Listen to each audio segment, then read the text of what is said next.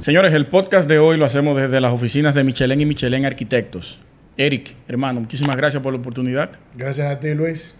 Bienvenido a nuestra casa. Sí, qué bueno, qué bueno. Eh, conocer un poco de la trayectoria de ustedes como familia en el sector de la arquitectura.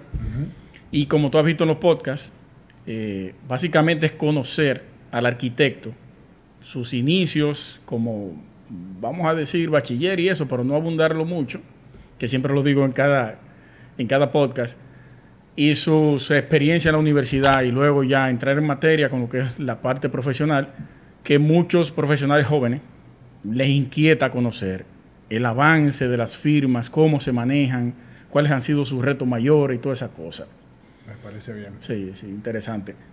Iniciamos primero con Michelin, no es un apellido local. No, Michelin es un apellido del Oriente Medio. Mi Oriente abuelo Medio. es palestino, vino aquí de chico, eh, una historia un poco turbulenta, Sí. y luego se va de joven a estudiar a Belén. Vuelve de nuevo. Sí, ya pide más o menos como 14 años, pide nuevamente eh, volver para estudiar. Y allá estudia y vuelve a los 30 años al país, más o menos, 30, 32. Tu Ese- padre inició el legado de la arquitectura, eh, tu abuelo, ¿o no? No. No. Mi abuelo eran comerciantes. Mi tío abuelo también. Inclusive uno de ellos ni hablaba bien el español. Pero vinieron aquí a montar tiendas y había que buscárselas. En San la Juan de Trujillo? En, en San Juan de la Maguana fue que se establecieron, pri- primordialmente. Por casualidad, porque en yo soy de Sosúa. Puerto Plata. Y tú sabes que la historia de Sosúa, en términos de, de la parte de Hitler, los judíos y eso, Trujillo acogió una parte de los judíos que fueron atacados allá y le entregó parte de los terrenos de Sosúa para que ellos trabajaran. Eso ocurrió también. No. No. Eh, ellos sencillamente llegaron con una mano adelante y otra Y otra detrás. Inclusive llegaron huyendo, literalmente, porque el hermano de mi abuelo lo estaba buscando el ejército inglés para eh, fusilarlo. lincharlo.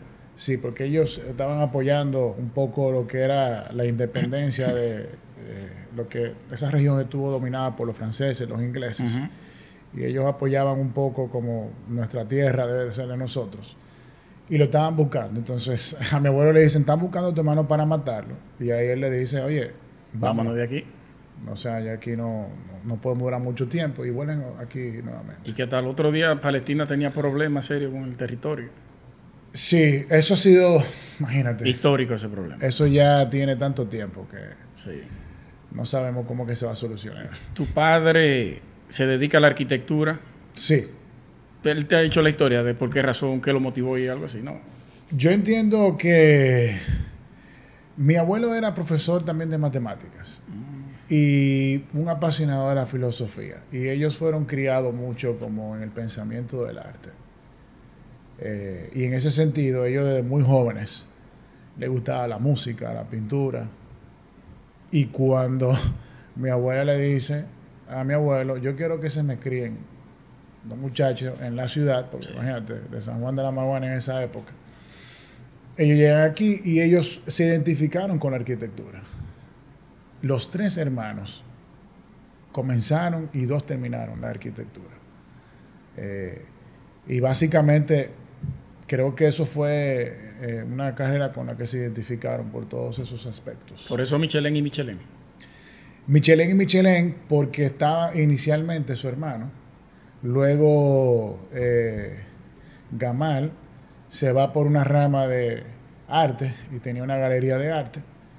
Y mi padre en su momento dijo, mira, me cuesta tanto cambiar el nombre que quizás, quién sabe, si en algún Sí. momento algún hijo mío y el legado sigue. Continúa. Ujú. Y entonces lo dejó así, pero en origen era eh, Michelin Michelin Arquitectos. Gamal Michelin es tío tuyo. Sí, el segundo hermano de mi papá, sí, el del medio. Brillante. Yo conocí a ese señor en una exposición ahí en el Museo del Arte Moderno. Que yo dije, salud. Salud. hermano. Sí. Y Modelo no está patrocinando el podcast. ¿eh? y yo dije, de- cuando escuché a ese hombre, y dije, no, pero este hombre hay que invitarlo a- al programa de radio. Tenemos, la- tenemos una invitación pendiente. La verdad que él tiene una capacidad eh, de conocimiento cultural y oratoria. y oratoria que, Ay, ay, que atrapa realmente. Tre- tremendo. Sí, sí. Ojalá lo puedas entre- entrevistar. Creo que va a ser muy interesante. Pasado reciente, Eric Michelin. ¿Dónde tú estudiaste, líder? Yo estudié en UNIBE. Unive. Ve- Pero tus estudios de inicio, primaria rápidamente y secundaria. Yo estudié en el colegio Lobos, Colegio Cristiano Lobos, un colegio eh, ahí ubicado por Arroyo Hondo. Esos fueron mi primaria y bachillerato. Y luego voy a Unive. estudiar arquitectura. La, la- la carrera de arquitectura, tú despertaste esa inquietud por tu padre y tu tío, o ya tú sentías que esa era tu línea. Yo creo que siempre el entorno juega un papel eh, fundamental sí. en decisiones de la vida. Y tú sabes que tu padre ven aptitudes cuando tú eres pequeño y te, digo, entiendo que debería de ser, te van guiando para explotar esas habilidades o ese talento que tú tienes. Eh, recuerdo mi madre siempre me veía eh, dibujando y con los legos porque eran las dos únicas cosas que me mantenían tranquilo. Yo soy muy hiperactivo, yo necesito estar haciendo deporte, ejercicio, corriendo, tengo que estar eh, en Mira, un mira, monte. mira que hablamos de tus sketches ahorita. Me dijiste, yo Sí. debo estar dibujando siempre. Sí, sí, sí. Para poderme tranquilizar tengo que tener una libertad. Inclusive en el colegio sufrí un poco, porque las profesoras a veces lo veían como que le estaba faltando el respeto, porque no estaba poniendo atención. Y yo le decía, yo si no dibujo, probablemente pierdo el hilo de lo que usted me está enseñando.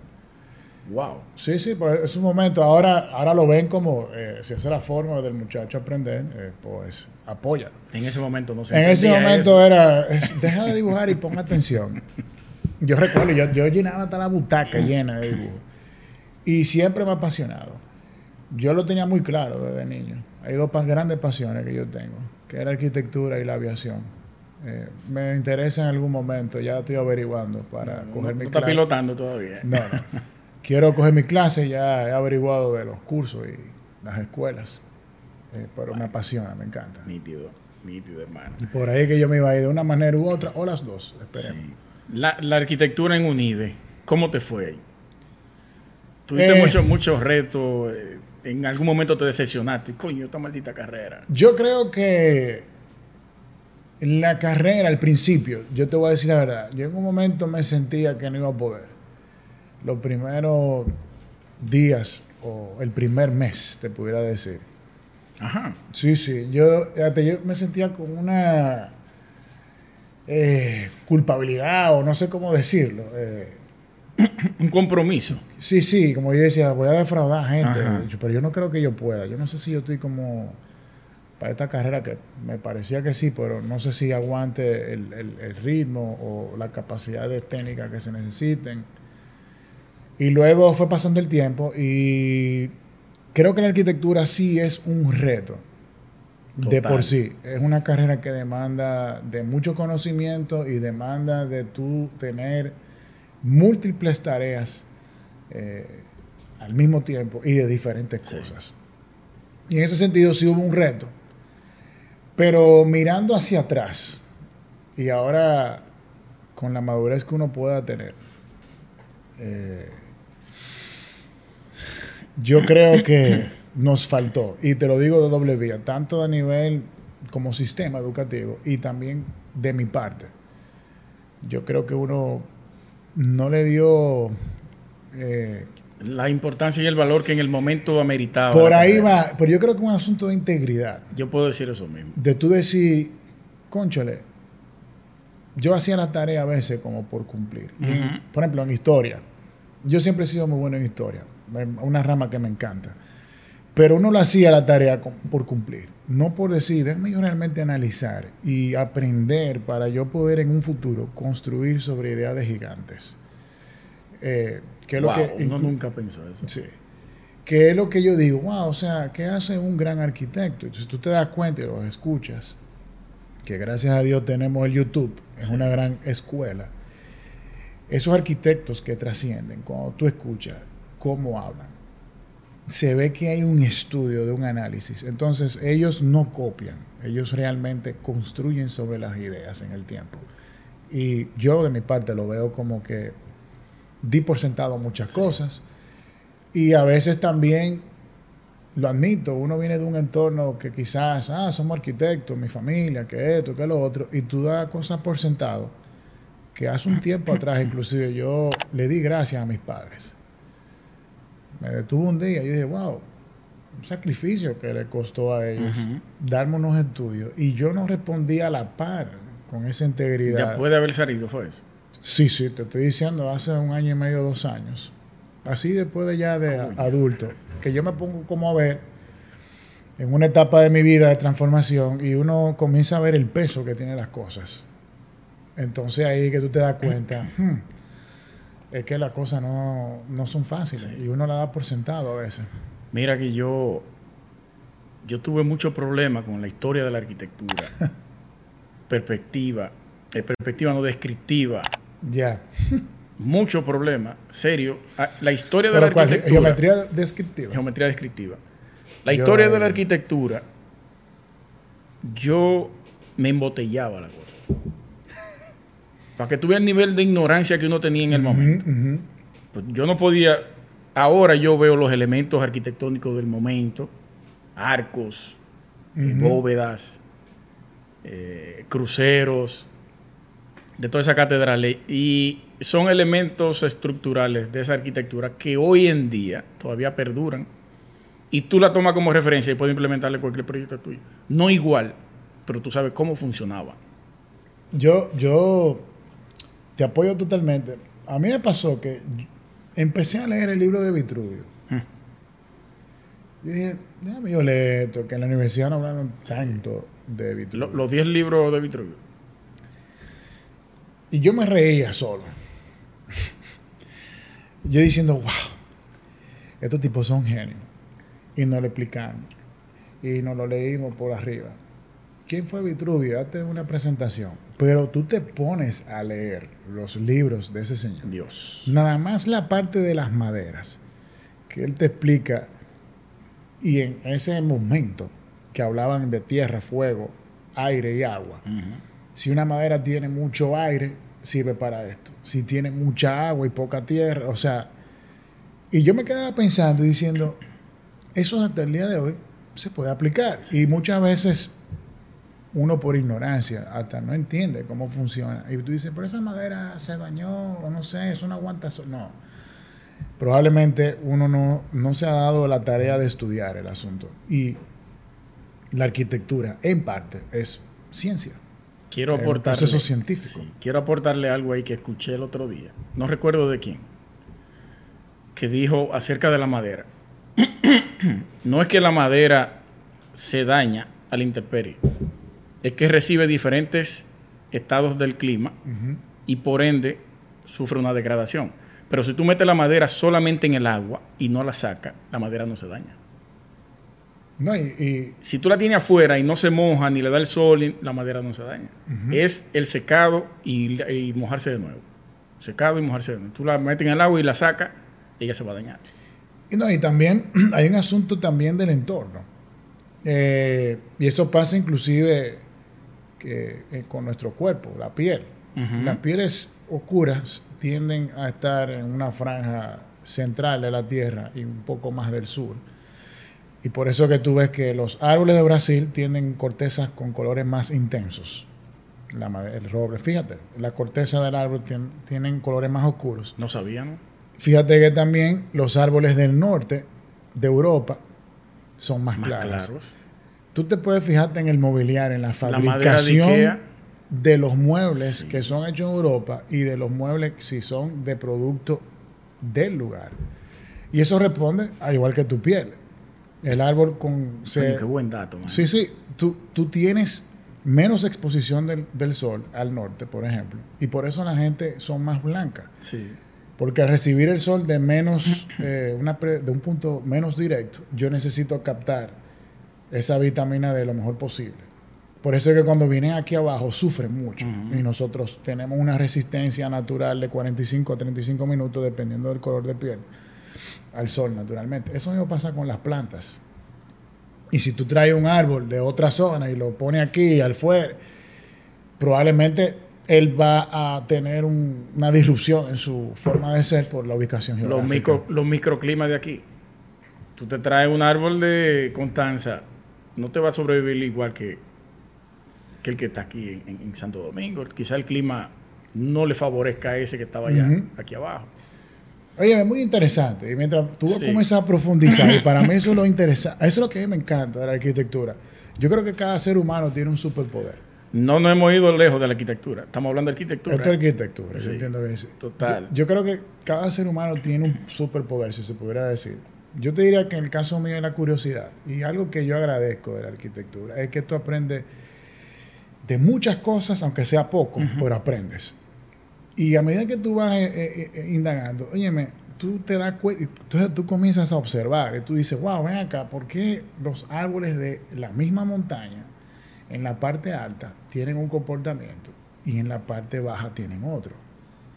En la misma zona. en la misma montaña, con árboles de la misma familia inclusive, tienen hasta inclusive una forma diferente del tronco o de la apertura.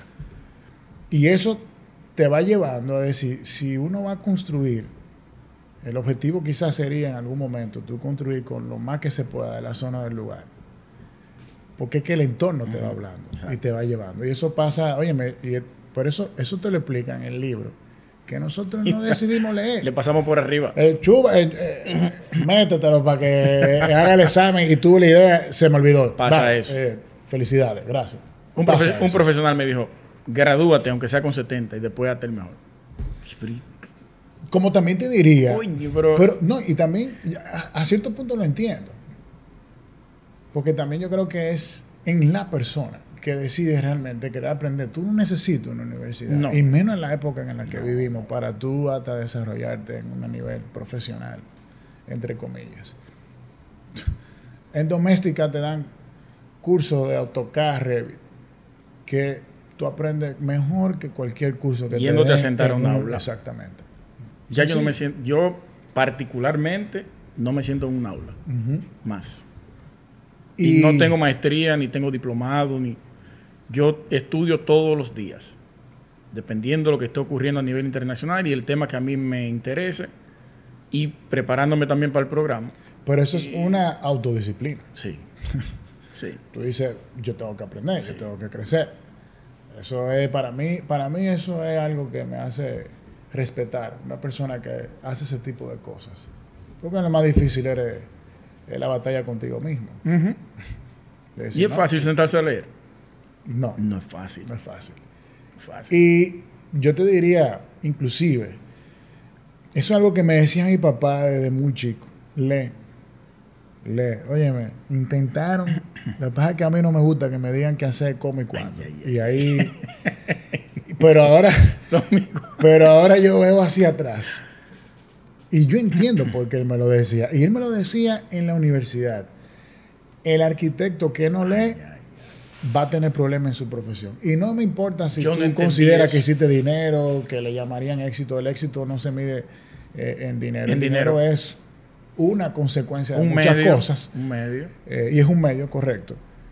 Pero el arquitecto que no lee, no, no se nutre, no produce las ideas de igual manera. En mis años de estudio, yo veía a un compañero, más joven que yo, con libros de teoría de la arquitectura, vaina, y, y este loco que leyendo estos libros, ¿para qué él necesita esa teoría? No es diseñar y vaina. Mentira. ahora, ahora yo soy más teórico. Claro, por el medio donde me estoy desenvolviendo, más incluso que en la práctica de la arquitectura. Pero si yo hubiese tomado esa disciplina en ese momento y no me pongo a beber romo, te voy a ser sincero. Sí, no, pasa. Uno está con muchas distracciones. Eso es correcto. Sí, sí, todo, yo creo que muchos de nosotros pasamos por eso.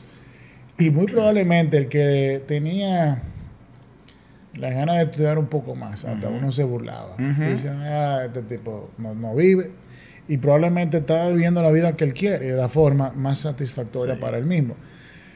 Y hay otra cosa, tú sabes, mira, Steve Jobs decía que los verdaderos pensadores son los hacedores. Pero tu mente es un banco. Y lo que tú depositas es lo que tú sacas.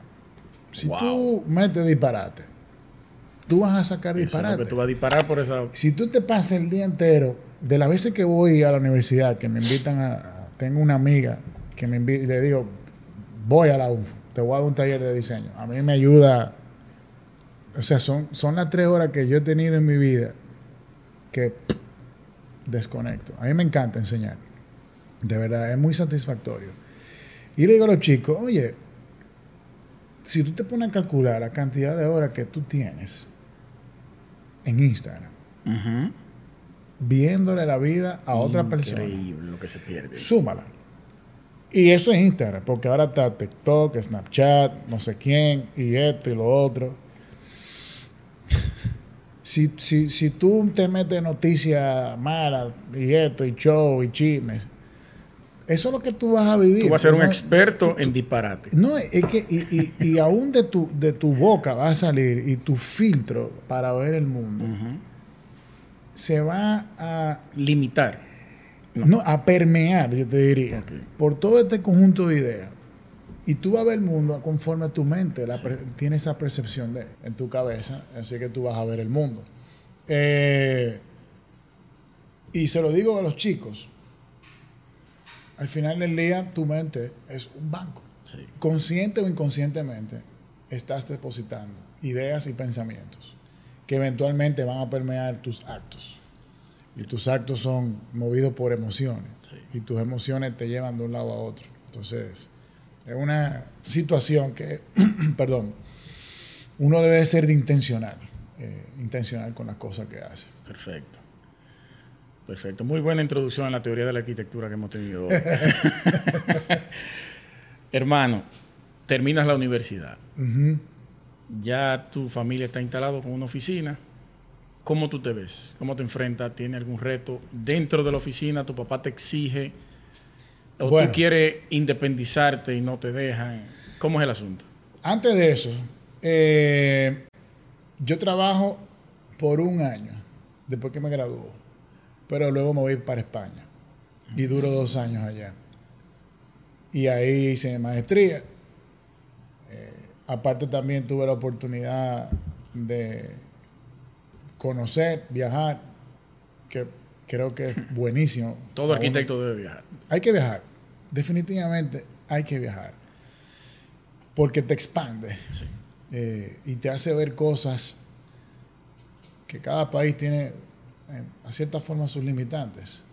Eh, y tú, tú, tienes la oportunidad de ver diferentes culturas, diferentes formas de ser. Y creo que cada quien se nutre de las culturas diferentes, de la gente que viene de allá hacia acá y nosotros que salimos de aquí hacia allá. Y luego llego a trabajar. Bueno, yo... es un proceso interesante yo llego, no necesariamente me veo eh, independizándome, pero llego y mi papá lo primero que me dice, mira, aquí son varios los arquitectos, inclusive por el orden de las cosas, ahí había un ingeniero, un arquitecto y otra persona, y me dice, tú vas a ganar menos que yo dos, para que tú estés claro, porque tú no puedes venir aquí. Entonces, nada, a trabajar. Y hace, senior. Muchacho. está llegando. sí, por ahí no ha sido fácil. No, no, no lo es. Y, óyeme, cada, cada eh, eh, vida tiene un camino que solamente se conoce quien lo, eh, lo recorre. Quien lo recorre y quien lo camina. Como decía yo a Manuel Serra, caminante no hay camino, se hace camino al andar. Pero cada quien anda su propio camino. Y todo tiene un reto el que empieza una firma desde cero tiene un reto. Total. En el sentido de que tú no conoces nada, tienes que buscártela, vas a tener que luchar por muchas cosas. Pero también el que tiene una firma que ya viene con una historia, tiene otras luchas eh, muy difíciles. Tan difíciles como el que emprende desde cero. Yo creo que sí. Totalmente. Son Tú tienes que llenar ese, eh, no llenarlo, no lo voy a poner así, ni igualarlo, pero ya tú tienes un referente. y en tu caso, que era tu papá, el principal, es tú tienes que, como eres el hijo, tratar de llegar a donde él ha llegado. Y eso cuesta mucho en el tiempo. Y te digo... Pero mucho más que el que empezó de cero, porque el que empezó de cero empezó solo. Y te digo, ahora, él y yo nos tratamos, mi papá y yo estamos ya en un nivel de socios, literalmente. Inclusive tenemos un sistema operacional eh, de estructura. Wow. Eh, pero eso costó mucho. Y sobre todo en el carácter. Eh, a veces uno quiere que lo traten de una forma. Y la forma de que eso suceda es tú tratando primero. Si tú quieres que te respeten, tú tienes que, respetar. Si tú quieres que te den importancia, dale importancia al otro. Si tú quieres producir dinero, ayuda a, ayuda a otro a producir dinero. Y eso, quizás cuando uno es más joven, no lo ve así. No lo entiende. Y en mi caso, te lo admito, porque yo me he hecho en estos últimos años un estudio profundo e introspectivo. No, no, óyeme, yo pasé cinco años de mi vida. Yo tengo 37 para 38. Y te diría que de los 32 a los 34, yo pasé por un proceso de, de destructurarme completamente y decir de cero, ok, ¿quién tú eres? ¿Qué tú quieres ser? ¿A dónde tú quieres llegar? ¿De verdad tú quieres ser arquitecto? ¿O es porque tu papá es arquitecto? No joda. Sí, sí, sí. O sea, me lo pregunté todo. ¿A dónde tú quieres llegar en la vida? ¿Por qué? ¿Te lo dicen otros o eres tú mismo que quieres de, verdad? Y fue uno de los años más complicados y veo que por ahí también hubo inclusive una lucha espiritual en mi vida. Yo soy creyente.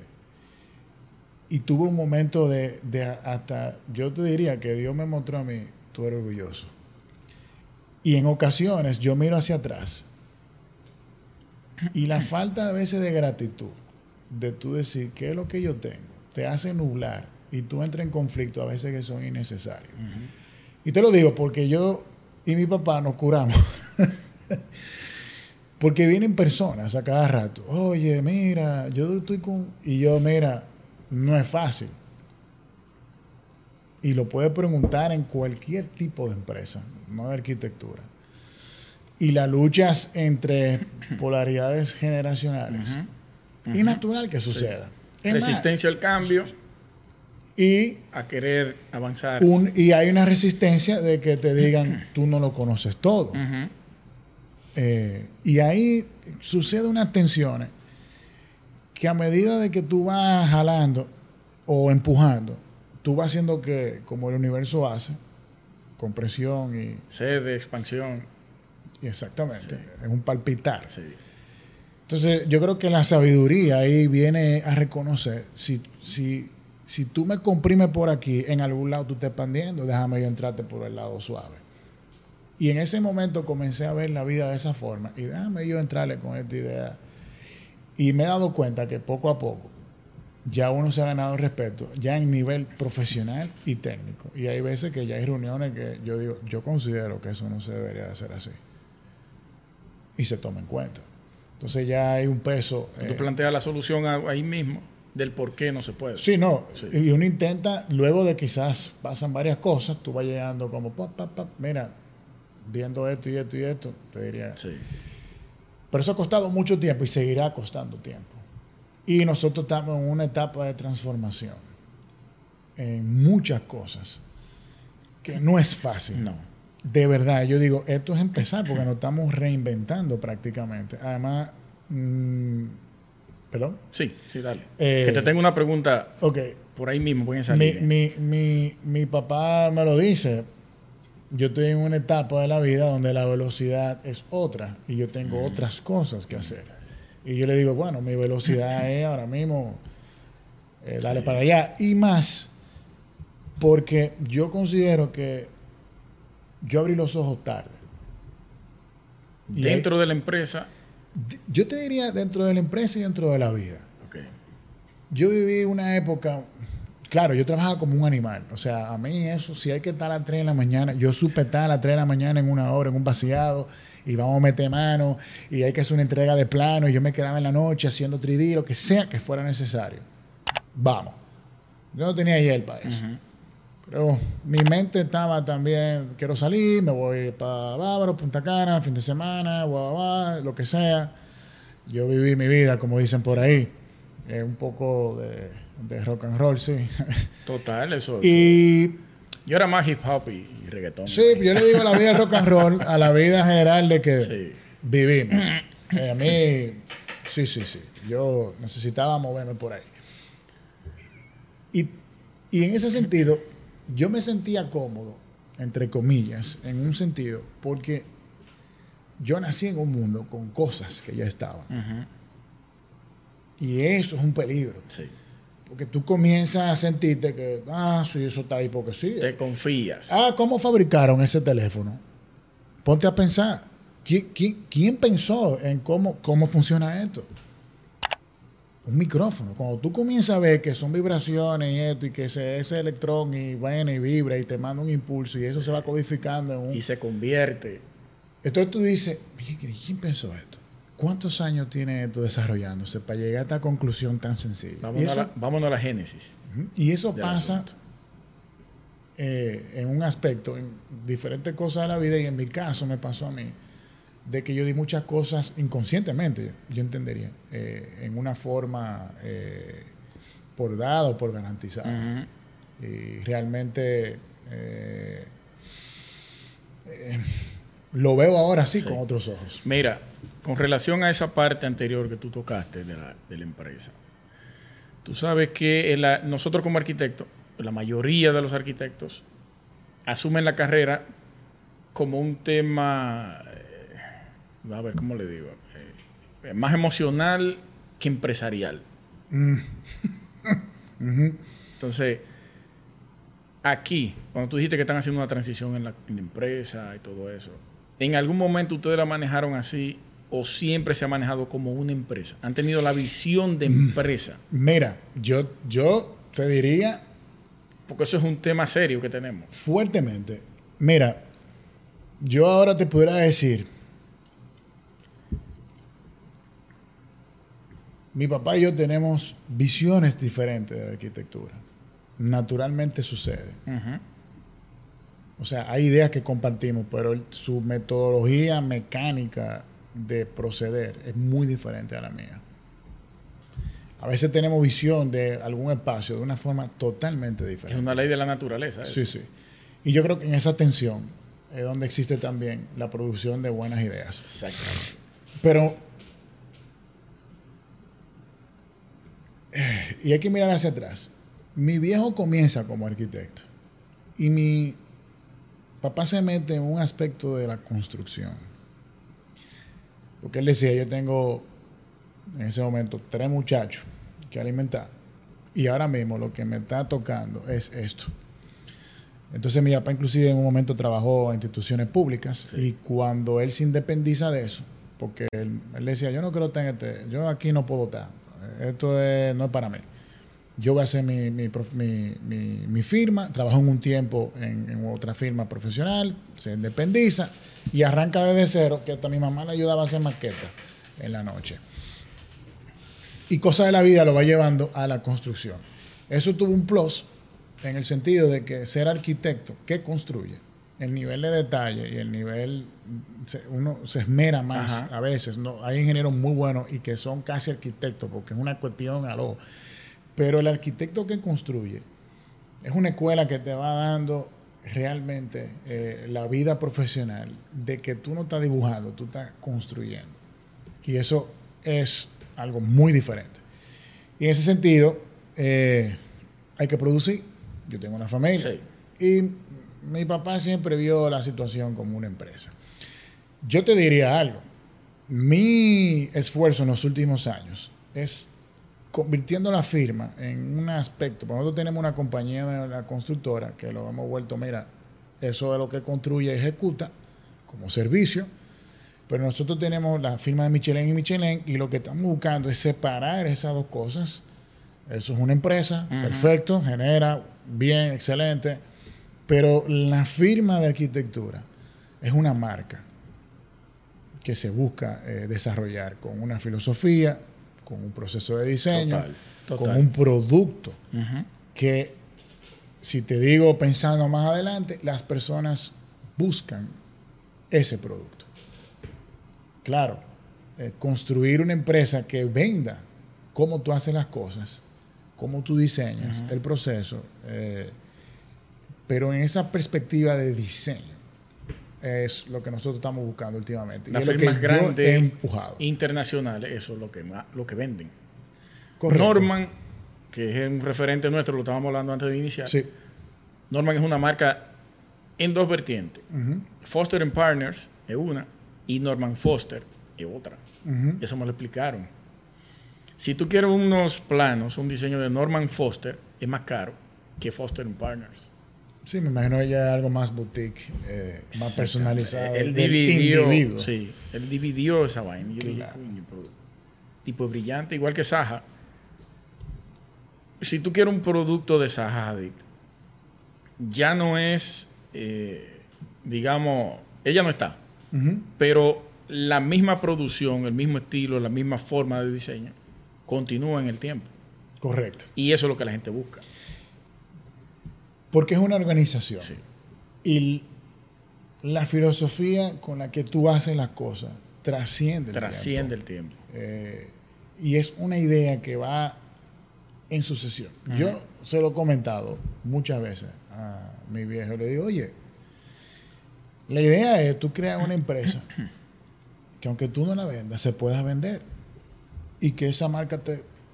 Y no tanto así, perfecto, ojalá siga, pero que si viene una persona que probablemente no sea de nuestra familia y dice, yo sigo creyendo en esto, yo no sé si lleguemos, pero ese es el objetivo o la forma de uno pensarlo.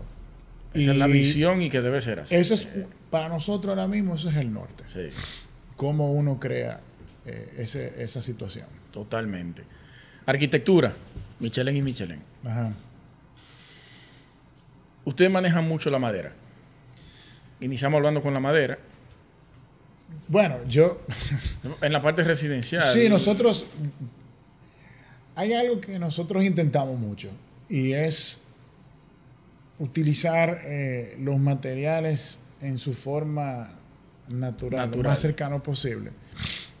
Y que el cliente le da el toque al espacio, ya sea residencial o comercial, a su forma, con los objetos y los muebles, la decoración. Pero nosotros tendemos mucho a irnos como, ah, eso es piedra, piedra. A madera, madera. Y para nosotros es muy importante.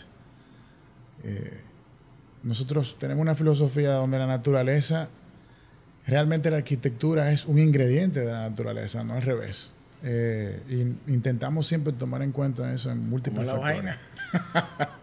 Te digo, a veces uno, sí, porque a veces uno dice, yo hago un edificio y le voy a meter un jardín interior porque para llevar la naturaleza a la arquitectura. Nosotros intentamos hacer al revés. Lo vemos como no, no, no, no. Nosotros estamos construyendo un espacio, un edificio en consecuencia, en un entorno que ya existía primeramente. Y ese entorno te está diciendo información y te está dando los recursos.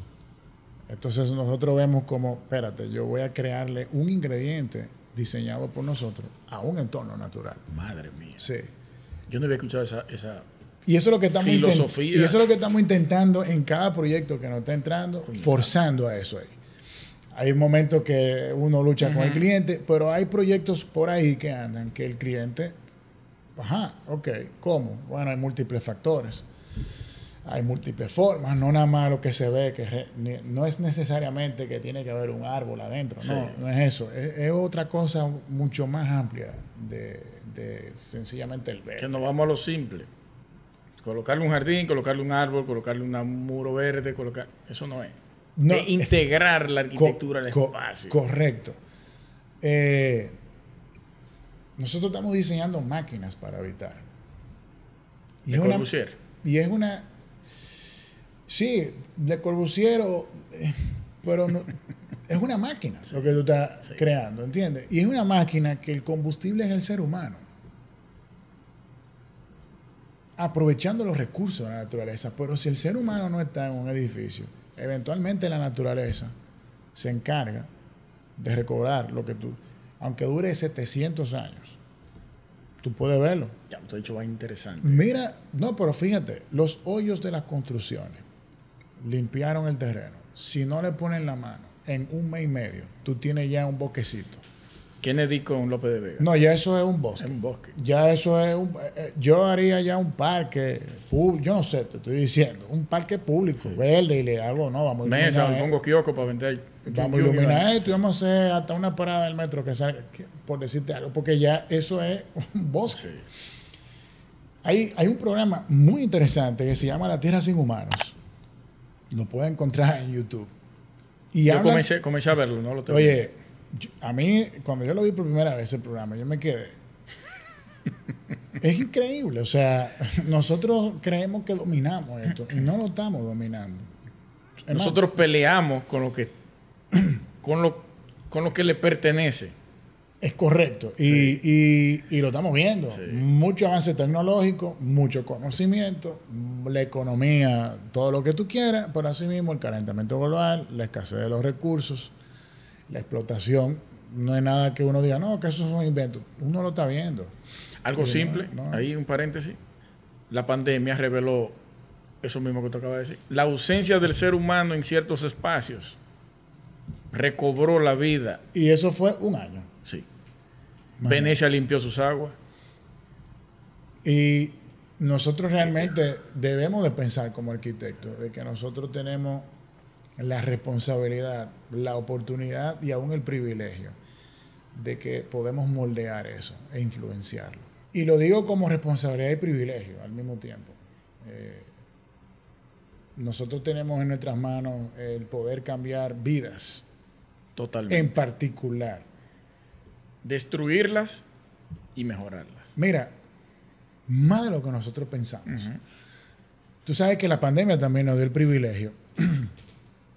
y en ese sentido, creo que a los arquitectos nos ha ayudado un poco. De que la gente ha entendido lo que es un espacio de caridad o un espacio que te, te quita. ¿Por qué?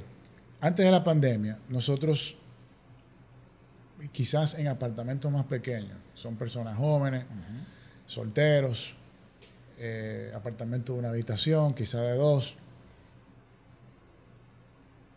transitaban los espacios, no los habitaban, que no es lo mismo. Y tú dices, ¿cómo así? Bueno, yo salgo del trabajo tarde, me junto con unas personas, prácticamente lo que llego a mi casa es a dormir, Exacto. a ver televisión y a dormir. Pero en una televisión tú te, eh, tú te abstraes de la vida real y tú estás metido en ese espacio. Y te levantas nada más temprano y gimnasio, trabajo, la rutina. La pandemia te hizo estar en tu casa, harto de ver televisión, en algún punto tú decías, yo quiero hacer algo diferente. En tu casa. Y tú veías probablemente que tú salías al balcón y lo que tienes es una pared aquí al lado. Y tú dices, ¿cómo afecta eso? En una forma que probablemente no nos habíamos dado cuenta de que va acumulando estrés día a día. Hay una cosa, te lo digo, los parqueos de las torres. Sí. Tú sabes lo que tú llegas a tu casa incómodo, harto de la calle, del tapón, y tú llegas a tu parqueo a coger lucha, que no puede entrar a salir. Tú estás acumulando una serie de estrés que tú llegas a tu remanso de paz, que es tu hogar, en teoría, y tú llegas estresado o sales estresado. Cosas de esas decisiones pequeñas. El baño. El baño probablemente en tu casa es de uso de un 45%. Y cuidado, Sí. si tú lo ves en porcentaje de uso, tú te levantes, lo primero que tú haces es ir al baño.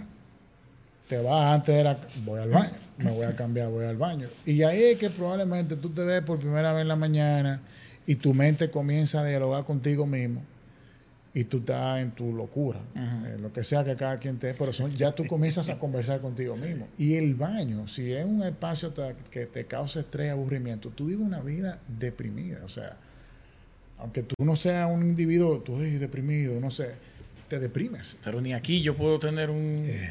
unos minutos de paz. No, o sea, el baño debería ser un sitio que te me levanta de verdad, me despierta. Y el cuerpo sigue a la mente como la mente sigue el cuerpo. Es toda una situación. Y son cosas que uno debe ir pensando hasta en esos detalles. Eh, cómo yo transito desde esa que es mi casa a la cápsula que es el carro, porque es una cápsula, es un extracto de quien tú eres y de tu espacio. Eh, Por eso se dice que el carro se parece al dueño. Es que tú llevas tu mundo allá adentro. Y yo te diría, es un reflejo de lo que es nuestro país. Por eso es que yo creo que somos como somos, tan, o sea, yo digo, nos sentimos dueños de todo, responsables de nada. Yo voy a mi carro, voy a parquear en esa acera, pues yo estoy en mi carro, yo no hablo con nadie. Y el, el carro está tintado. Ese carro tintado entonces genera lo que tú quieres conseguir es lo contrario. Porque tú dices protección para que no me vean. Pero yo veo un carro tintado y yo digo, ¿y, si, y, qué, y, qué está pasando ahí adentro? no, sí, tú estás en tensión, tu cerebro está... Este carro extraño que no veo a nadie. No, y tú ves una doña baja el vidrio con dos niños y tú, ah, ok. Pero tú no has visto, pero tú estás en tensión. Y tú llegas a tu casa y con más tensión, porque hay un espacio que no es de calidad. Esto. Y eso yo creo que nos ha ayudado un poco de que culturalmente están aceptando que el trabajo de un arquitecto realmente es. Sí. Que mucho más allá de dibujar eh, una rayita, como Se despertó esa necesidad de tener a una persona conocedora de los espacios. Pero mira algo. La pandemia no cambió nada en arquitectura. Lo que pasa es que la arquitectura es la consecuencia de una forma de pensar. No es al revés, en ese sentido. Eh, mucha gente decía, el país va a cambiar después de la pandemia. Vamos a cambiar la forma de, de relacionarnos. Ah, pero parece que es verdad, que esto es lo que iba a hacer que no ibas a organizar. No, es que había menos carros en la calle. Y ahora volvimos a nuestra normalidad y probablemente estamos peor que la prepandemia. Estamos peor. Y hay un consumismo mayor incluso. la, pandemia explotó el consumo en todo. Sí, y pero volvemos a lo mismo. No, no vamos al génesis, a la raíz de las cosas. Eh, y no podemos cambiar. No podemos si partimos de ahí, estamos mal. No podemos cambiar un árbol por cortarle sus ramas. Va a volver a salir la misma rama con el mismo fruto. Tú quieres un fruto diferente, tú cortas ese árbol y siembra otro. Y en ese sentido, creo que nosotros como país tenemos una deficiencia muy grande en que nosotros no pensamos a largo plazo. Nos encantan los injertos. Pero yo quiero ver el fruto mañana. La inmediatez. No puedo esperar eh, esto ahora. Y eso es en todos los ámbitos. Yo, los políticos son la consecuencia y el resultado de una nación. Resultado rápido no importa. lo que me genere. Estos políticos son, óyeme, si nos ponemos a criticarnos a nosotros como una entidad global, todos nosotros, nosotros somos todos culpables, culpables de lo que está sucediendo en nuestra nación. Es una forma de pensar, es una filosofía ya. Hay cosas que inclusive se aplauden, que es para mí lo peor. Y el sentido común es el menos común de los sentidos. En las cosas que ni deberían ni de pensarse. Y no es verdad que porque tú hagas un asfaltado en una calle, tú vas ahora a celebrar como, wow, no, eso ni se dice, eso es parte de una cuestión eso es lo que, te corresponde. Ni se, debe ni de hablar de ese tipo de cosas. Eso es lo que te corresponde. Ya, eso todo va, ok. No. Pero tú tienes que pensar a 30 años, a 20 años. Ahí entra la continuidad. La continuidad. Y para tú hacer cambios, tú necesitas eso, realmente, yo entiendo. Total, total. Volvemos a la firma. Que, nos metemos en mucho tema. Y volvemos. ¿Cómo funciona? Porque yo sé, nos fuimos lejos en los minutos. mucha gente aguanta a alcanzar su objetivo dentro del podcast. Mm. Pero a la gente le interesa mucho conocer el funcionamiento de las oficinas de arquitectura. Mm. Porque yo tengo la mía, pequeñísima, yo soy el único Taveras Medrano Arquitectos, pero yo soy Taveras Medrano Arquitectos. Subcontrato personas para que me trabajen los 3D, los planos, presentaciones. Yo trato de captar y lo paso. Y ahí entonces hacemos un conjunto y, nos beneficiamos todos, que era lo que tú decías ahorita. Pero eh, la gente quiere conocer cómo funciona, por ejemplo, tu firma, cómo funcionaba la de Gerardo en el caso pasado, cómo funcionaba la de eh, Abel, la de Michelin y Michelin. En términos, te lo voy a poner en una sola pregunta, varias. Honorarios, no tiene que dar eh, montos, solamente cómo se maneja esa estructura eh, administrativa y todo lo relacionado a eso, lo que tú puedas eh, mostrar. Mira, mm, suena quizás algo que ya se sabe. Tú tienes que primero tener tu visión muy clara. Y en ese sentido, que es la parte que me ha tocado, de redireccionar algunas de las funciones en base a esa visión, eh, eso es lo primero que tú tienes que tener. ¿A dónde yo voy? O sea, ¿cómo yo me veo en 50 años? Y a partir de ahí, tú construir un sistema que te apoye eso. Sí. Entonces, en ese sentido, eh, hay un momento que tú tienes que hacerlo todo, eso es parte natural, pero nosotros tenemos una estructura que también se solapa con lo que ya había, en una parte ya de contabilidad, en una parte de administrativa, eh, gerencial, en ese sentido. Recursos humanos tienen. No, nosotros somos nuestro propio recurso humano, como quien dice. Entonces, eh, mi papá o yo, si vamos a entrevistar a una persona, nos encargamos de buscar esa, esa- qué queremos como persona en ese sentido. Y nosotros tenemos también ya eh, las decisiones mayores, nos reunimos. Hay un ingeniero con nosotros que tiene muchísimo tiempo y es socio inclusive en una de nuestras compañías, que ya él también hasta participa en las decisiones. Entonces, muchas veces lo que se empuja un poco de la meritocracia. La mejor de las ideas es la que gana. En la mesa, ¿cuántas personas se sientan? Tres. Tres. En ese momento de decisiones clave. Somos tres. Y ahí ya es eh, una decisión como con diferentes puntos de vista y pensando en lo que conviene o la que es la mejor decisión, la que se considera. Hay cosas donde yo he traído una nueva camada de clientes y el arquitecto, en consecuencia, ha tenido sus clientes que son de la vieja escuela. Inclusive ya ellos buscan a uno, pero sabiendo que hay un apoyo detrás. Entonces, ahí viene una, una situación. ¿En qué sentido?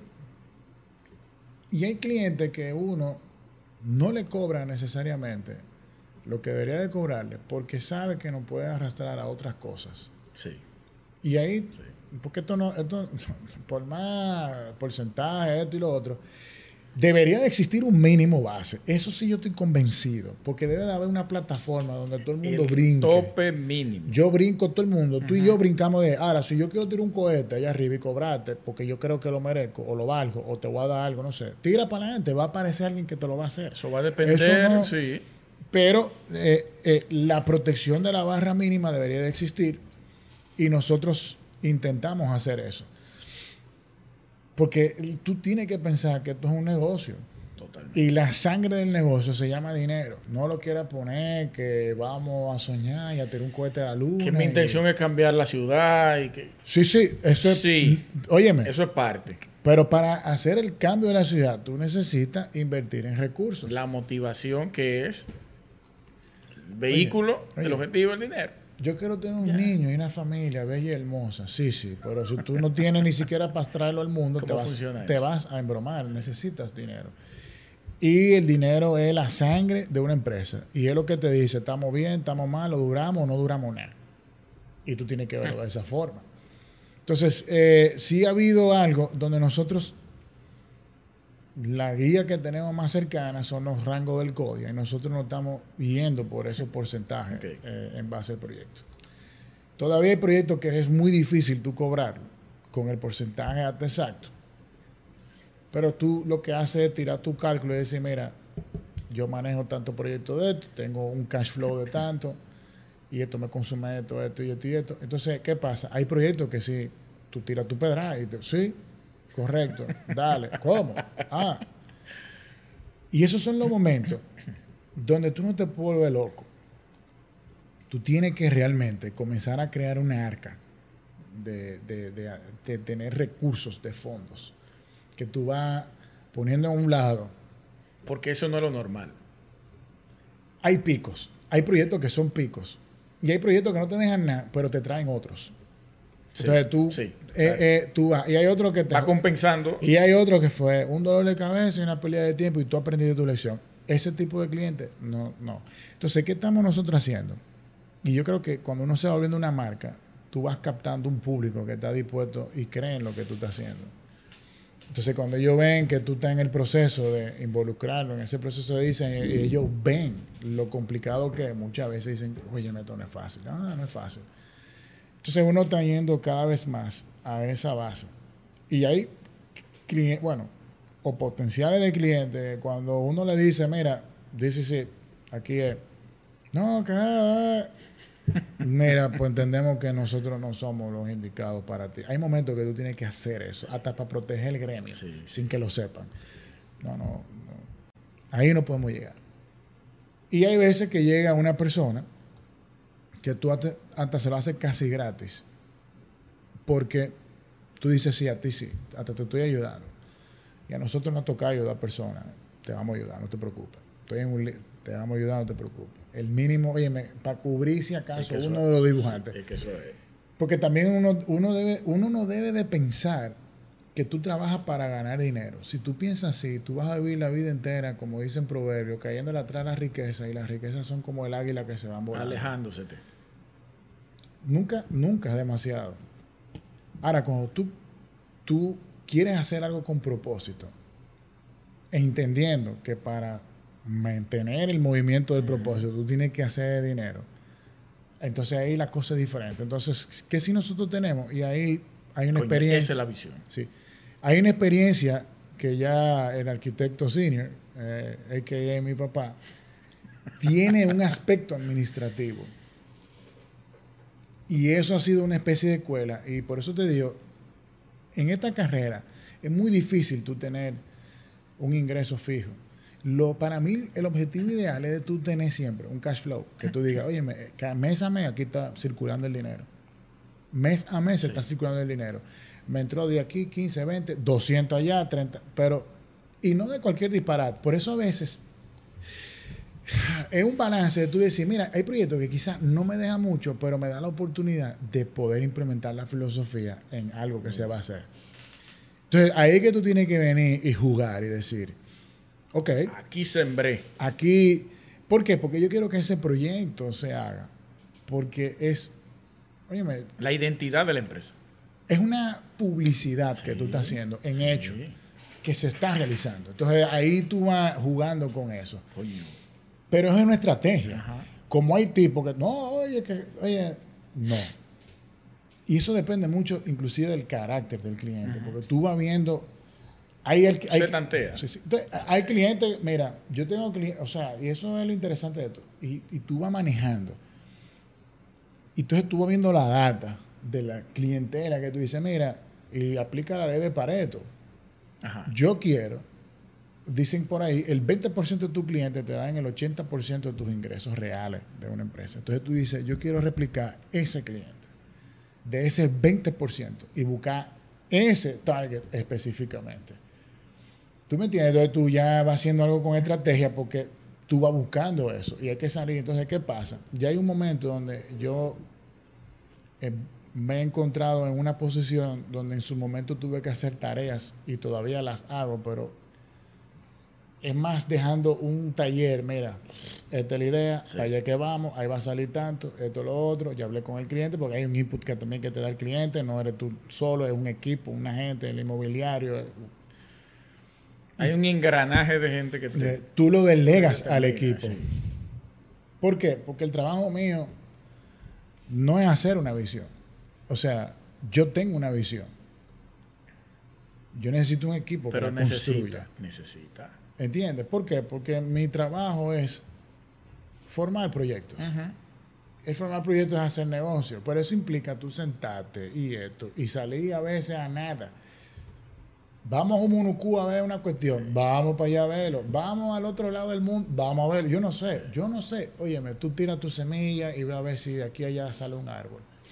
Y eso es lo que uno hace en una perspectiva, vamos a decir, eh, eh, como cabeza de una empresa. Totalmente. Pero tú tienes que entender, esto es dinero y nosotros tenemos yo- ya ve, a mí no me gusta hablar de cuarto con la gente. Yo le pongo una persona, mándale un mail, mándale una llamada, ta, ta, ta. Ah, sí, porque la gente, oye, la gente eso es natural, hay que empujar. Ah, sí, no, perdón, fa, y te pa. Porque se necesita eso. Entonces, nosotros sí tenemos ya un, un- un departamento de contabilidad y eh, dale la cara tú. claro, siempre, hay- por cobrar y cuenta siempre por hay pagar. momentos que tú llamas al cliente directo, oye, dime, ah, no, sí, pero, oye, habla tú, manda el mail tú a la secretaria, a la contabilidad, o lo que sea, directamente, porque también te da eh, algo que te ayuda a quitarte problemas de arriba. Y es más institucional. Y es más institucional. Total. Y yo creo que tú tienes que tener una danza entre lo institucional y personal, pero tú tienes que tener el objetivo de vol- Sí. volverte lo más institucional posible. Mira, con el tema ese del tope. o organizacional, Sí. pudiera ser la palabra. Sí, con ese del tope, que es lo que debería, y es lo que hemos trabajado desde el azar. Tú que has leído muchísimo de lo que lo- y has visto lo que se ha hecho. Claro, de- dentro de lo que has visto. Eso es lo que se busca. El tope mínimo. Y de acuerdo a la estructura, preparación, trayectoria, lo que tú ofrezcas como firma, entonces tú cobras. Oye, hay un asunto. Y, y ya para concluir, ahí. No, perdón. Latinoamérica tiene problemas con el cobro de arquitectura. España tiene problemas con el cobro de arquitectura. Incluso, no sé si fue en Madrid o en Barcelona, no sé cuál de ellos, de esas ciudades, que ellos retiraron el documento de honorario y que todo el mundo cobre como entienda que tiene que cobrar. Yo te voy a decir algo. Yo creo que Es algo- un lío es algo mundial. Sí, es mundial. Lo que pasa es que un país como Estados Unidos, que tiene muchas normativas para todo. O sea, en Estados Unidos tú haces un plano y tú ves lo que tú hiciste en una casa, eh, en- perdón, en una torre, que entregaste obra pública y el juego de plano te dio ese grosor. Eso es un baño para ellos. Tienen que especificar todo. Y son muy estrictos, porque a mí, la, verdad, ¿eh? Ese es un baño para ellos. Sí, sí, oye, tú ves un juego de plano y tú dices, Ese libro, ese libro. sí, no, no, Una tesis. eh, una tesis, no, es el baño. ¿Y tú qué? ¿Y cómo así? el nivel de detalle. ¿Por qué? Porque si el contratista se atrasa porque hay una falta de información en el plano del tornillo que va a agarrar el perfil de la ventana, al que le cae la multa es el arquitecto. Y si el ingeniero o el constructor comete un error y el arquitecto dice, mira el plano, pa, pero al mismo tiempo que eso te persigue, al mismo tiempo lo que te protege. Y eso hace que tú estés siempre en un nivel de rigurosidad, pero también de excelencia. Y Todos son- están blindados y expuestos. entonces, exactamente. Y esos son estándares, porque tú tratas de brincar de la misma plataforma sólida, todo el mundo en un mínimo. Mierda. ¿Entiendes? Y eso es algo que yo creo que pasa. Ahora, ahí hay una parte importante y es la falta de formación que nosotros tenemos en la parte del negocio. en las A nosotros nos enseñan para ser técnicos. Y a veces está muy deficiente. Muy deficiente. No nos enseñan ni siquiera la parte gerencial del asunto. Y te decía, no, no nos enseñan una parte, lo que es gerencial administrativa, de lo que es la empresa. Esto, óyeme, si usted quiere ser artista, váyase a pintar cuadros. Y como quiera, tú tienes que saber que hay que hacer dinero hasta para Tiene los que cuadros. vivir. Pues tú tienes que comer. ¿Y cómo compra la pintura Tú para pintar los tienes, cuadros? no, tú tienes una familia. Ahora, si tú dices, no, yo veo esto todo por amor al arte, tú te vas a una granja, pinta cuadros y come lo que tú siembras tú mismo. Tú, Lo hemos Así. comentado siempre. Y- No hay una ya. materia de negocio para arquitectos. No la hay. Que debería. Nosotros no sabemos cómo negociar en la calle. No la hay. Ahora bien, Y hay unos clientes tigres. ahora bien, ahora bien. Como decía Steve Jobs, y te lo dije ahorita, los verdaderos pensadores son los hacedores. La única forma de tú encontrar y conocer esto es caminando y lanzándote. Lo que tú tienes que tener en conciencia es cómo es que yo voy a estudiar esto. Sí. Ah, pa, me agarró un cliente, me dio en la madre. Este tipo de cliente, ah, cuidado para esto. Cuando te hablen de esta forma, ya tú sabes que está ya hay una tendencia a eso y tú lo evitas. O tú dices, no, voy a para adelante. Ahora, ahí viene la estrategia de lo que te decía ahorita. Mira, hay clientes que me van a dar una apertura en esto. Hay otros que me van a dejar esto. Y siempre tener la conciencia de lo que es administrar y hacer arcas en tu empresa, donde tú tienes un colchón. El famoso colchón. Óyeme, y ponerlo hasta producir. Tú lo metes. Invertir en otra cosa. Sí, tú lo inviertes y ese dinero tú no lo tocas.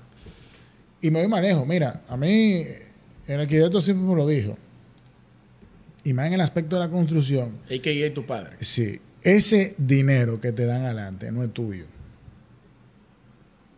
Nunca a eso. Y más en la construcción, que te vienen y te dicen, toma 20 millones de pesos adelante, arranca. 3 millones, 10 millones. Tú comienzas, hay gente, oh, pero yo voy a pedir una camioneta. Y me compro una camioneta porque me va a pagar los 20 y del honorario mío yo se lo quito. Mira. ya la gente comienza. El gancho más grande. Sí, no, la gente comienza a, ir, a tirar unos cálculos. ¡Pam!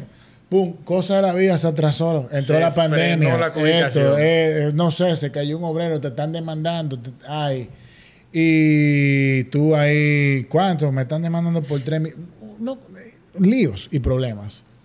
Porque ese dinero realmente es la confianza que deposita la persona en ti, si tú lo quieres ver de esa forma. No Inviértelo. Es Ahora, cuando tú ganaste, aparta. Un porcentaje, no todo. Y hay veces que tú dices, sí, se va todo. Esta vez ni, ni yo veo esto, porque al final yo prefiero pensar primero en el equipo. O sea, llega un punto que tú te preocupas más en que haya ese dinero para tú pagarle la mensualidad al equipo. Yo estoy de acuerdo con eso. ¿Entiendes? Totalmente. Y después yo me lo averiguo. Porque también es asunto. El emprendedor es un. Todo el mundo tiene la capacidad para mí de ser emprendedor, pero la actitud de enfrentarlo es una raza. Yo lo veo así tú entras a una raza de individuos que abraza la incertidumbre, se vuelve un aliado y hasta un motivador. Es la única manera. Y no todo el mundo está dispuesto. Mucha gente dice, yo prefiero tener mi 15 y mi 30 de lunes a sábado, de lunes a viernes, tranquilo. Hay de todo. Está bien y se necesita y lo veo genial. Pero aún eso, tú tienes que hacerlo con excelencia y dar lo mejor de ti. Pero tú también tienes que, en tu vida personal, decir yo también, de ese sueldo 15 y 30, ahorra de esto, ponle, multiplica, porque que si no va a vivir la vida, nada, qué sé yo. Tú tienes que organizarte y prever. Y lo mismo es una empresa. totalmente. Totalmente. Te compro la tesis completa. Completa, porque esa es la visión. Eh, y la debilidad estructural, mira, es cierto lo que dice Steve. Totalmente tú terminas con deficiencia, tú tienes que seguir buscando, como uno hizo, como hace o la mayoría que nos escucha, ha hecho y viene haciendo. Salimos con deficiencia y nos vamos preparando en el camino. Tropiezo, aprendo, tropiezo, aprendo. Pero yo creo que los currículum universitarios hay que modificarlo. Hay que trabajarlo un chismar. En términos de negocio, hay que hacerle entender. Está bien, no todo el mundo va a ser negociante. No todo el mundo va a tener una oficina. No. Como tú bien dijiste, se necesitan personas que trabajen. Pero, pero, pero, hay algo muy importante. Vamos a ver. Si yo voy a una oficina y yo no entiendo lo que cuesta que un negocio funcione y circule, yo nunca voy a tener ni siquiera el entendimiento para que realmente me duela. Lo que nada nos cuesta, hagámoslo fiesta. Y aunque yo sea eternamente un empleado de una empresa, que eso existe, se aprecia y tú puedes crecer dentro de ella. Claro que sí. Y hay un valor, o sea, hay gente, bueno, a nosotros nos pasa, nosotros tenemos un ingeniero que empezó con nosotros y ya él es asociado en una de las empresas que tenemos. Y él gana por porcentaje en las obras. Llévate tu por ciento mejor, pues yo me quito un problema de arriba. Y yo, yo no, o sea, me encanta la construcción, visito las obras, estoy de los seis años viendo vaciado y me encanta ahí, pero yo no me responsabilizo. Dije que ven, que lo la nómina. Yo, ah, no, yo no doy. Eso no, es que no. al principio yo sufría muchísimo. Yo le decía, es que yo me siento, yo soy ingeniero de la casa. Lo detesto. Ahora, fue una escuela. Una escuela porque yo vi cómo se hacen las cosas. A propósito fue porque que la empresa era muy de ese servicio. Y yo en su momento, mira, hay que, yo, mi llamado, es un llamado que siento, hay una firma de diseño que me ha costado tiempo, por eso está logrando. Pero fue una escuela. Ahora bien, cuando tú entiendes lo que cuesta hacer un negocio, aunque yo sea empleado, yo lo entiendo. Y te lo digo, yo no sé quién vaya a ver esto, pero las generaciones que van pasando ahora, que a mí a veces también me preocupa en muchas cosas, pues salen con una formación que yo creo que pudiera ser mejor, para no decir, porque al final alguien te aportó algo en la vida siempre, eso no, eso no, no, lo dudamos. Eh, salen con una idea de lo que es la vida real, que yo, yo a veces pienso, ¿tú, ¿tú crees que la universidad fue más difícil? Que la vida real no puede ser, la vida real es lo que es y punto. Y vas a pasar por momentos de dificultad y tener un negocio. Todo se ve, la puntica del aire. ¡ah! y vi el Instagram tuyo. El éxito, sí. Y te están, ¡ah! y tú estás aquí entre Sí, la noche que tú no has visto, eh, tirando los cálculos.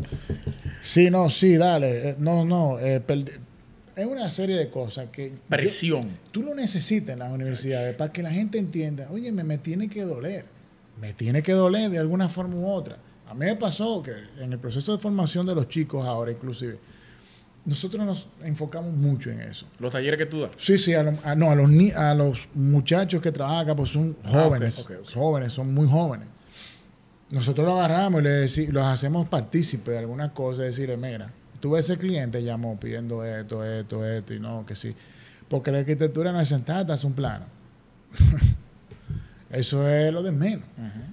Es esto.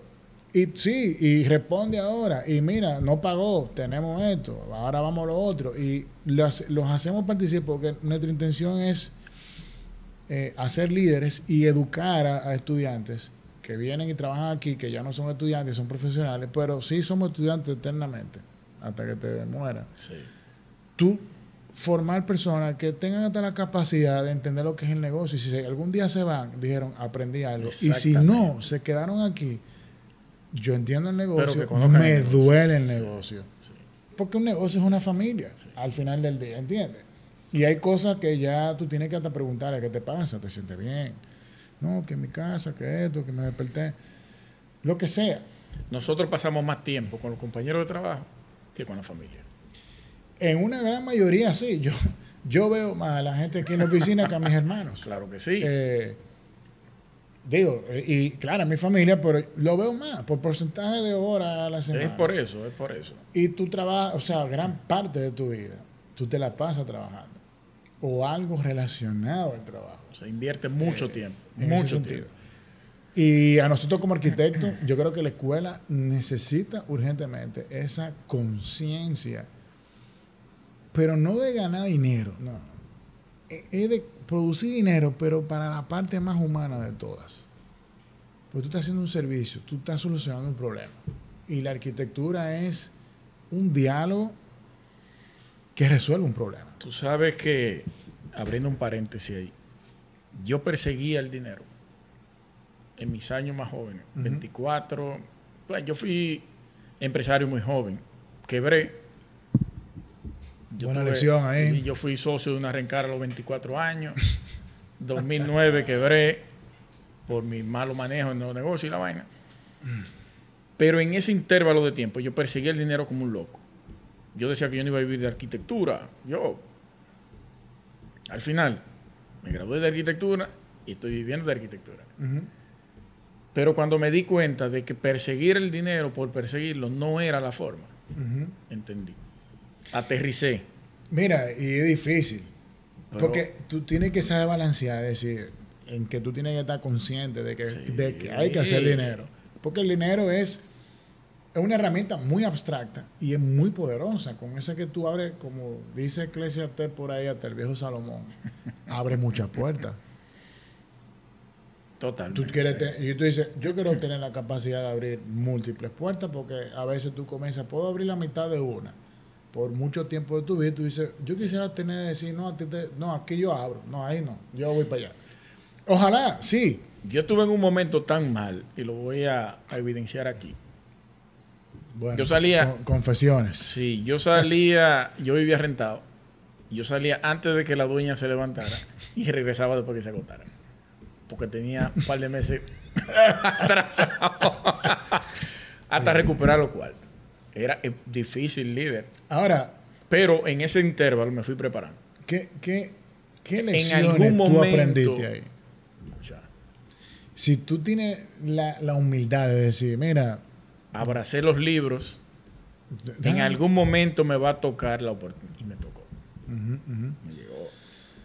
Eh, óyeme, si tú miras la, la- la historia de grandes individuos, no de arquitectos, óyeme, de personas que inclusive han cambiado el mundo realmente, hay una cierta, eh, no receta, pero hay un patrón, era esa la palabra, de individuos que pasaron por escasez y lucha por mucho tiempo. Y eso fue lo que formó, si tú decides, a esas grandes hombres o mujeres que hoy ven el mundo y hasta lo cambian. Y te lo digo hablando de confesiones. En el momento que me estaba desconfigurando para reestructurarme nuevamente, yo me di cuenta de que muchas veces eh, uno el tener la cosa como la tenía y con las oportunidades, te podía hacer eh, creer que tú eres merecedor de cosas. No que tú lo, lo predicas, pero actúas sin darte cuenta y tú hablas de forma que tú que tú miras y tú dices, pero tú me estás hablando como que tú te... Y eso eh, eh, te debilita. Sí. Porque realmente la adversidad es como un gimnasio. Tú quieres hacer crecer músculo, resistencia. Tú no vas a crecer músculo ni que, que con el aire. Resistencia. Tienes que romperte la fibra. Porque eso es lo que sucede cuando tú haces pesa. Se rompen las fibras y se vuelven y se entrelazan más gruesas después de esa herida. Y eso es lo que hace que el músculo expanda. Y eso es la vida también pesa contigo. Y no es que tú te vas a meter de maldad a coger lucha, no. Pero tú tienes que primero ser agradecido. Dos, humilde. Cosa que ha sido difícil en muchos de nosotros como seres humanos. Yo lo admito, yo tuve momentos que yo, yo dije, pero ¿qué? ¿Qué es lo que tú te crees? Y a mí me molesta cuando yo digo personas que vienen a hablarte como que yo sé, wow, y te voy a explicar, y yo me creo, y a mí hay que abrirme la puerta. Sí, pero Hace tres años. Hace. Que iniciara. No, no, no, no, no, no, no, no, no. Menos. Hace 60 años, tu abuelo comenzó una empresa que le heredó tu papá y ahora vienes tú como tercera generación. No fuiste tú.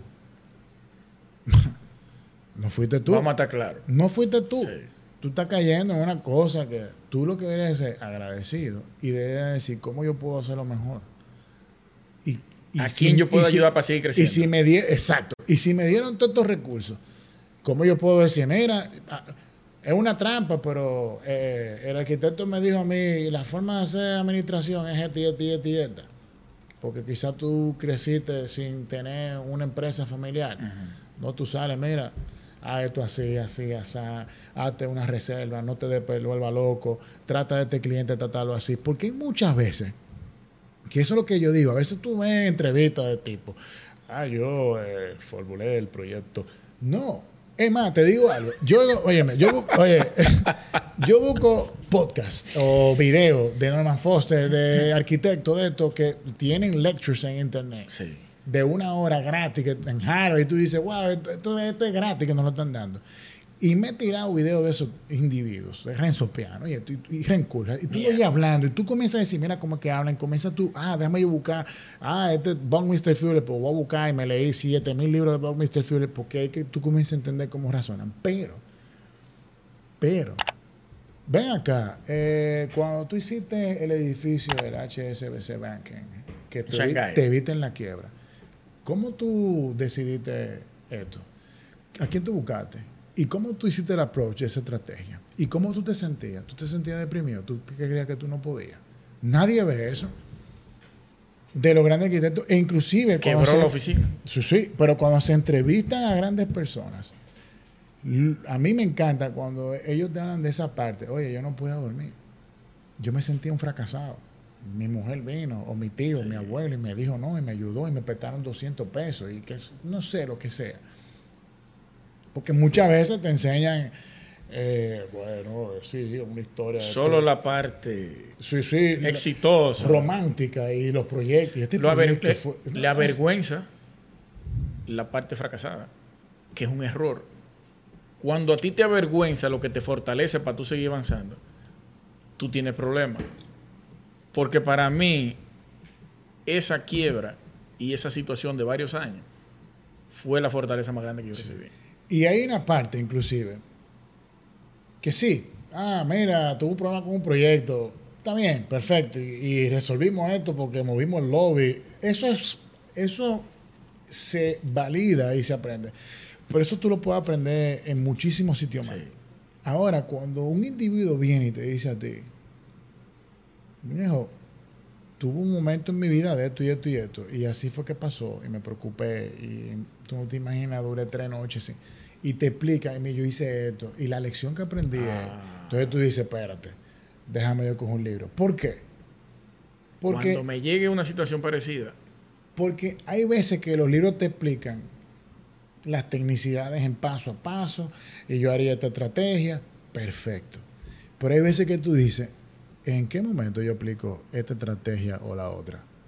Y ahí es que viene la voz de la sabiduría que ha experimentado y vivido. Y te dice a ti, mira, mi hijo, a mí me pasó, a mí me un cliente de esta forma, de esta forma, de esta forma. ¿Sabes lo que yo aprendí? Que cuando un tipo te viene hablando de esa forma, ten cuidado. Esa tendencia es así. Y eso es una inteligencia emocional que se va aprendiendo en un cúmulo de tiempo.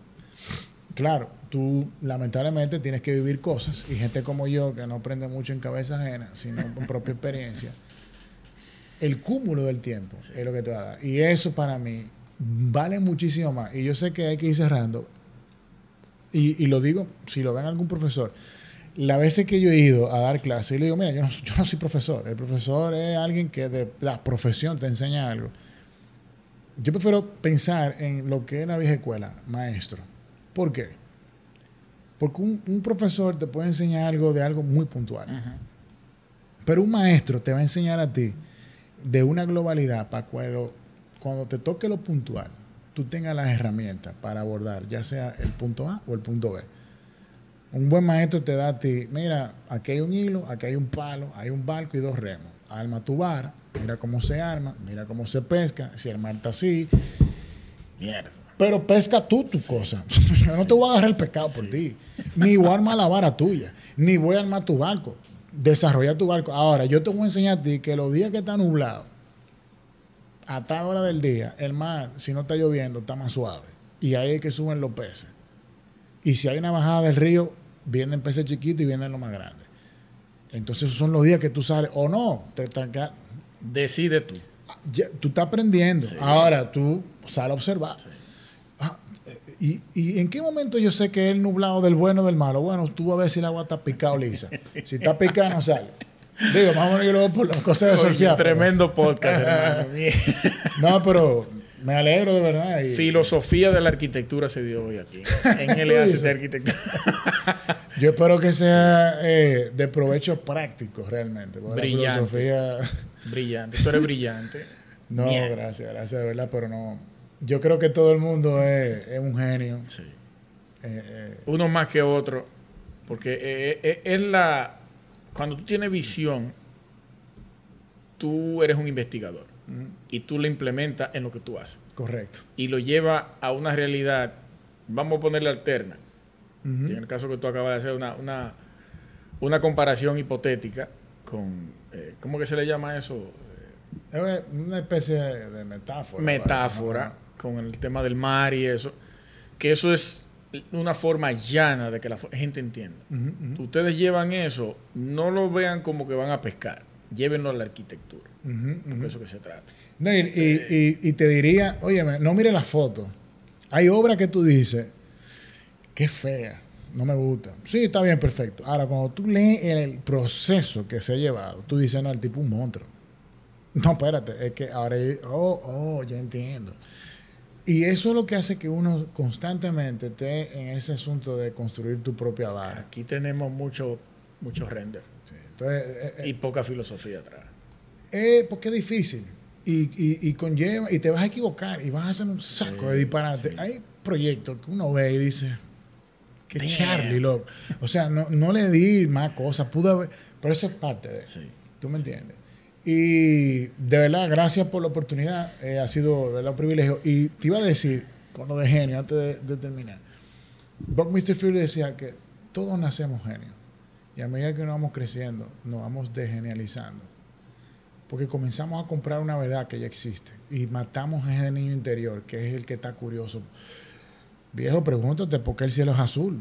Tú te has preguntado por qué el cielo Yo he es leído azul. mucho a Mr. Fuller. Y los niños, papá, mamá, el cielo es azul. Y, ah, sí, pero tú, tú sabes por qué el cielo es azul.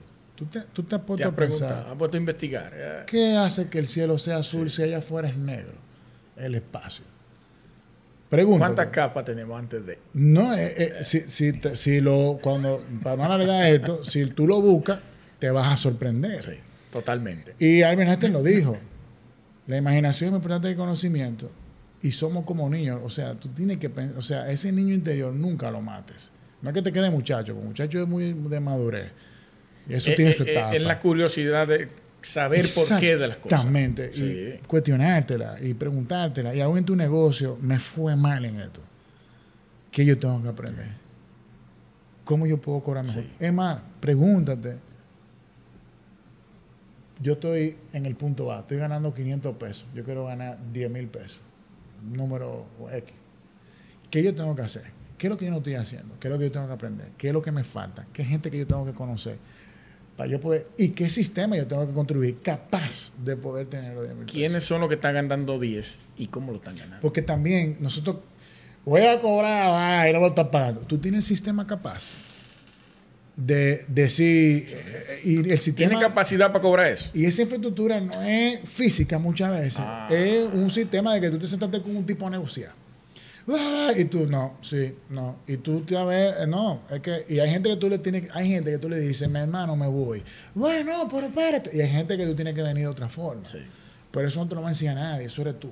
Y ahí que uno tiene que siempre estar La experiencia. constantemente. Hermano, Eric Michelin, gracias por la acogida en tu, en tu empresa. Bienvenido. Tu padre también, saludos para él, que no lo Sí. conozco, pero por Se si lo ve. eh, y, bueno, la modelo aquí. Estamos en, en horario extra Re- curricular. reconfirmamos, modelo no ha cubierto la publicidad de este podcast. Este espacio es patrocinado por cerveza modelo especial. Tiene que. Coño, lo dañó al final. Mi hermano, muchísimas gracias. Gracias Tremendo ti, podcast. De verdad. Espero poder hacerlo nuevamente más adelante. Vamos a- Con gusto. De verdad que sí. Señores, gracias por el tiempo dedicado a este podcast LACT Arquitectura. Si tiene algunas palabras breves ya para irnos, yo creo que tú se va a pagar. Ya, Dale. básicamente, nunca quitar ese niño interior de la curiosidad y preguntárselo todo. O sea, de verdad, yo he hecho un ejercicio. ¿Cómo funciona un abanico? El otro día vi eso. ¿Cómo funciona un abanico y la redita para que gire? El no, no, hay un video en YouTube de un tipo que How It Works, es un ingeniero nerd How It y Works, hace unos mierda. 3D, una cosa que yo me quedé. Ahora, cuando yo vi cómo es que funciona el mecanismo para que el abanico pueda girar, utilizando el mismo rotor que está soplando a esta velocidad y tú ves ese abanico lento, yo dije, no, no, no, no, no. Es que las cosas que tú das por sentado no son tan por sentado. Y eso te invita a ti a ser humilde para aprender y agradecido para tú decir, déjame seguir adelante, pero de verdad, gracias por la oportunidad, porque mañana tú nunca sabes si tú vas a estar aquí. Tremendo. Hermano, muchísimas gracias. Fuego. Señores, nos vemos en el próximo LACT Arquitectura. Mi nombre es Luis Taveras. Eh, hasta pronto.